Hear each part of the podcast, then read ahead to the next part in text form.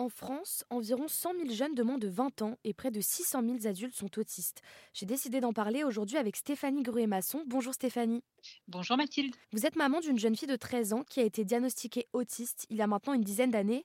Depuis deux ans, vous animez un podcast, tous pareils ou presque, qui croise les regards de parents, de personnes autistes et de professionnels sur différentes thématiques autour de l'autisme.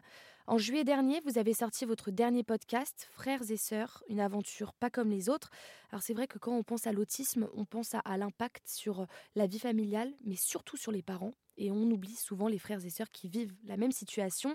Alors racontez-nous cet épisode qui vous a particulièrement marqué. Alors le, dernier épisode que j'ai fait, euh, je suis allée interviewer des, enfants qui sont des frères et sœurs euh, d'enfants autistes. Ils ont entre 9 et 17 ans. Et c'est vrai que cet épisode, il m'a particulièrement touchée. Euh, d'abord parce que, à titre personnel, j'ai donc deux enfants, ma fille de 13 ans qui est autiste et son petit frère qui a 11 ans.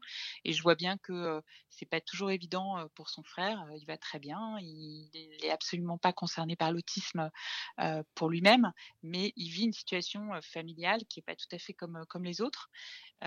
et c'est vrai que euh, je suis en allant interviewer ces enfants, ce qui m'a marqué, c'est euh, qu'il y a à la fois beaucoup d'amour, de, tendresse euh, pour leurs frères ou leurs sœurs autistes, et aussi une, une, suradaptation constante parce qu'ils vivent un quotidien qui est quand même très particulier.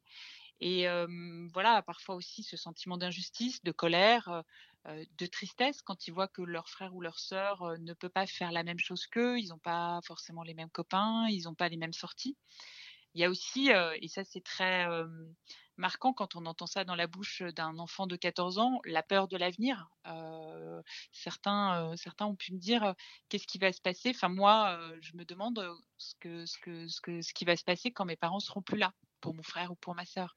Et euh, à 14 ans, euh, voilà, c'est normalement c'est pas des questions qu'on se pose, mais euh, eux se la posent et, et en même temps, bah, ils ont cette lucidité, lucidité là qui est très bouleversante quand on l'entend.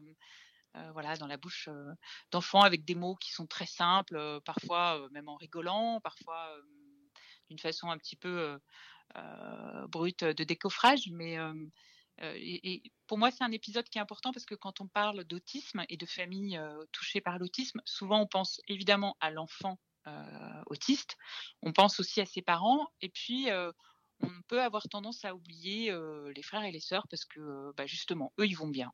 Mais il y a, y a c'est vraiment, enfin, je pense qu'il faut, il faut s'en occuper. En tout cas, il faut les, les, les, écouter aussi. Ouais, parce que c'est encore une fois, on se dit, euh, bah euh, voilà, ils, grandissent bien, euh, ils n'ont pas de, de, soucis. Souvent, c'est des enfants justement qui, voyant que leurs parents ont déjà suffisamment de, de, soucis avec leurs frères ou leurs sœurs autistes, ils ont intégré le fait que eux, il faut pas qu'ils aient de problème. Ouais. Donc, donc ils font pas trop de bruit ils essayent de bien travailler à l'école, de pas euh, euh, susciter d'inquiétude chez les parents en se disant on va pas leur en rajouter une couche. Et, donc il y a ce côté aussi, comme je vous le disais, suradaptation qui n'est pas forcément, toujours bénéfique pour eux. Il faut aussi qu'ils aient un espace pour exprimer bah, leur, leur, leurs émotions et parfois leur ras-le-bol. et, et ça, c'est important. C'était important de le faire entendre, même si vraiment ce qui, ce qui est marquant dans cet épisode, c'est l'immense amour qu'ils ont pour leur frère ou leur sœur même si celui-ci n'a pas les mots pour le rendre, même si ce sont des, dans certains cas, des frères ou des sœurs sont touchés par, par de façon, enfin par un, autisme assez lourd. Il y a plein de, il y a plein d'autres sujets. moi, j'aimerais bien faire des épisodes sur l'adolescence euh, avec des adolescents euh, quand ils peuvent euh, s'exprimer ou avec des parents d'ados parce que c'est aussi une période qui est pas facile. on a déjà voilà quand quand quand, quand la période d'adolescence en elle-même vient s'ajouter à l'autisme, ça peut donner quelque chose qui est assez, voilà, assez particulier à vivre. Donc il y a, y a des épisodes sur de l'adolescence. Il y a aussi des sujets sur l'autisme et l'emploi, parce que les enfants autistes, bah, ils grandissent, ils deviennent des adultes et qu'est-ce qu'on fait Qu'est-ce qu'on fait quand on est adulte Est-ce que c'est impossible d'intégrer une entreprise ou au contraire, est-ce que c'est possible, mais dans certaines conditions? Moi, je pense évidemment que c'est plutôt la deuxième voie qui, qui est à envisager, mais c'est important de voir comment accompagner ces personnes autistes dans l'emploi pour que ça se passe bien pour tout le monde. Il y a voilà des sujets sur aussi la vie amoureuse parce que des personnes autistes peuvent aussi avoir une vie affective et euh, j'ai envie d'aller explorer ça. Et puis peut-être aussi un sujet, peut-être plus un livre qui serait un livre collectif, le livre à offrir à son entourage quand on est parent d'enfants autistes.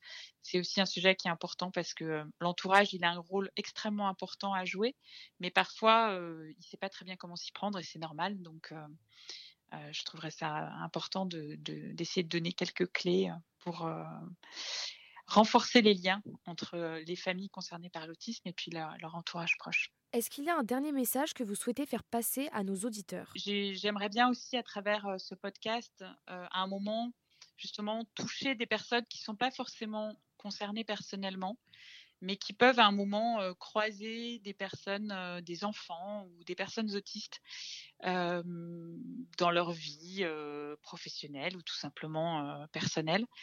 Et j'aimerais bien juste susciter une curiosité bienveillante chez les personnes qui ne sont pas concernées.